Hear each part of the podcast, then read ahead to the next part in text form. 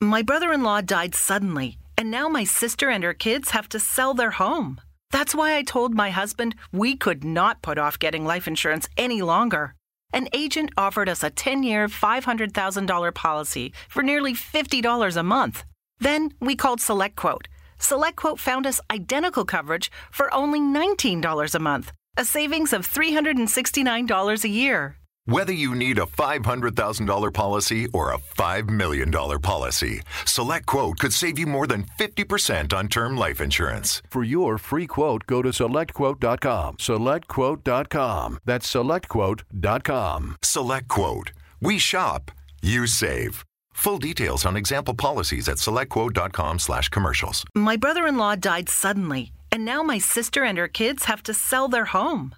That's why I told my husband we could not put off getting life insurance any longer.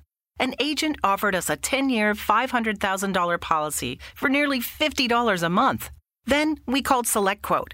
SelectQuote found us identical coverage for only $19 a month, a savings of $369 a year. Whether you need a $500,000 policy or a $5 million policy, Select Quote could save you more than 50% on term life insurance. For your free quote, go to selectquote.com. Selectquote.com. That's selectquote.com. Select Quote. We shop, you save. Full details on example policies at selectquote.com slash commercials.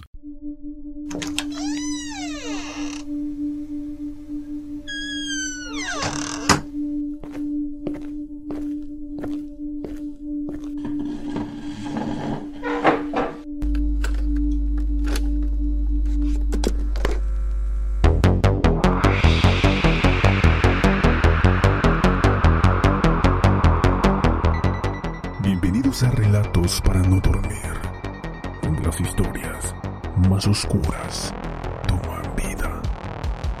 Comenzamos.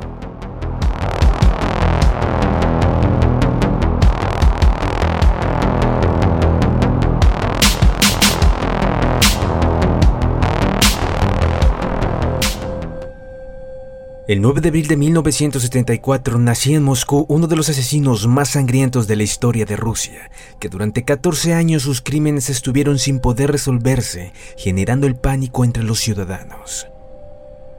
Antes de continuar, no olviden seguirnos a través de Instagram, donde subimos fotos sin censura de los casos que aquí hablamos. Nos pueden encontrar como relatos para no dormir. Sin más, continuemos. Durante su niñez, Alexander solía pelear con niños mayores que él.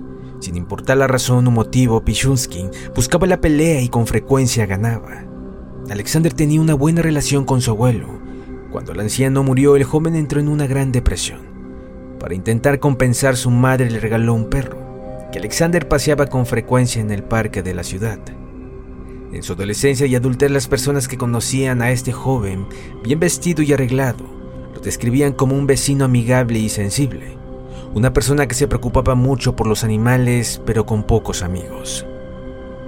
En 1991 la vida pareció mejorar en la adolescencia de Pichunsky, cuando se enamoró de Olga Marskeva, una adolescente de 17 años que vivía en su vecindario. Al cabo de unas citas ella perdió el interés en Alexander y dejó de verlo. Poco tiempo después ella empezó a salir con otro joven llamado Sergei Kosirev, lo cual le molestó a Alexander.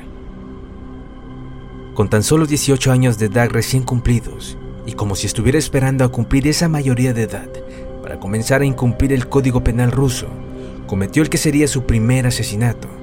La víctima fue un compañero suyo del instituto donde estudiaba, ya que él mismo se negó a participar en su plan macabro de asesinatos. Tras hacerle la propuesta a dicha víctima, lo empujó por una alcantarilla y el chico falleció. Posteriormente empujó a un mendigo al vacío desde el tejado de una casa y él mismo falleció en el acto. De aquí en adelante Alexander comenzó a asesinar a diestro y siniestra sin hacerse público su caso hasta unos años después de comenzar su particular matanza. El modus operandi de nuestro protagonista era uno de los más básicos y sencillos de todos los que hemos contado hasta ahora. Consistía en la mayoría de ocasiones en emborrachar a sus futuras víctimas, invitándolas amablemente a tomarse una copa de vodka para posteriormente, y una vez estaban ebrios, golpearles atrozmente con su martillo en sus cabezas. Asesinó también a mujeres a las cuales les engañaba con una falsa cita para conocerse y comenzar una relación sentimental. Pero cuando quedaban con él, tomaba su martillo y las molía a golpes. Además de este tipo de asesinato, tenía una especial fijación con sus compañeros de trabajo.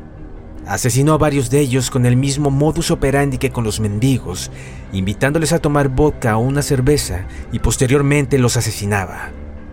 Siempre comentó que le gustaba mucho y se sentía mucho placer cuando golpeaba con el martillo en la cabeza de las mujeres que mataba, ya que decía textualmente, me encanta ese sonido cuando el cráneo se parte. En uno de los parques más famosos de Rusia, en el Vixesky, allí fue donde cometió gran parte de sus asesinatos, donde se llevó por delante a muchos indigentes, mujeres y, como no, también compañeros y compañeras de trabajo.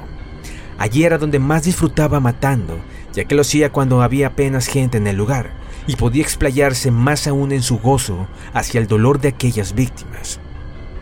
Por si fuera poco, llevaba controlado en un diario cada uno de sus asesinatos donde apuntaba la hora del crimen, el nombre y los apellidos de la víctima y la forma de darle muerte. Curiosamente, nunca violó a ninguna mujer, algo muy típico que suelen hacer este tipo de asesinos. Las fechorías de Alexander acabaron un día del mes de junio del año 2006 en su propia casa.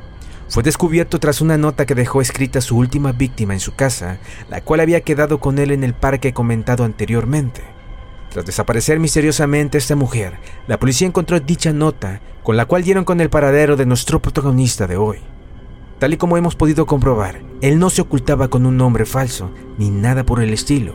Para Alexander todo esto era algo normal y se lo tomaba como si de un juego se tratara. De ahí que su cerebro no tuviera la necesidad de ocultarse bajo ninguna identidad falsa. Cuando los agentes se presentaron en la casa de Alexander, Tiraron literalmente la puerta abajo y se lo encontraron sentado en el sofá y con el martillo de los crímenes en la mano. Los agentes leyeron atónitos el diario que comentamos anteriormente y encontraron un tablero de ajedrez junto al diario, en el cual iba rellenado las casillas con cada una de las víctimas que iba generando. Apenas le faltaban 15 casillas por completar. Cuando fue detenido comentó lo siguiente. Han tenido suerte de detenerme. Si no lo hubieran hecho, hubiesen muerto mucho más gente han salvado muchas vidas.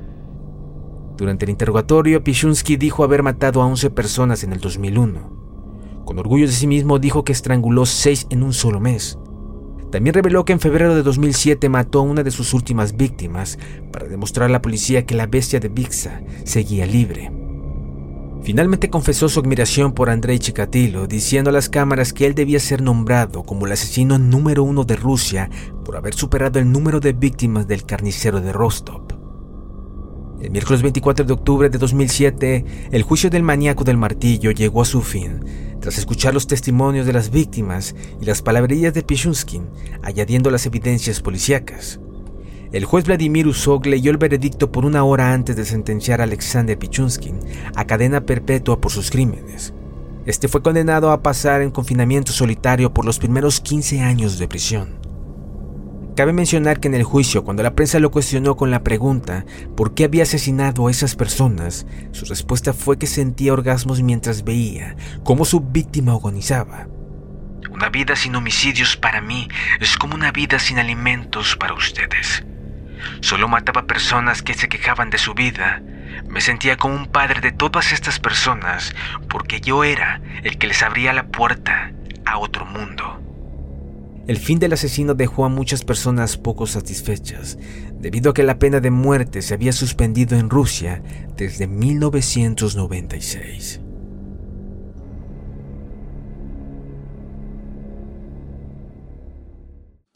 Si te ha gustado nuestro podcast, no olvides seguirnos y nos escuchamos en otra emisión.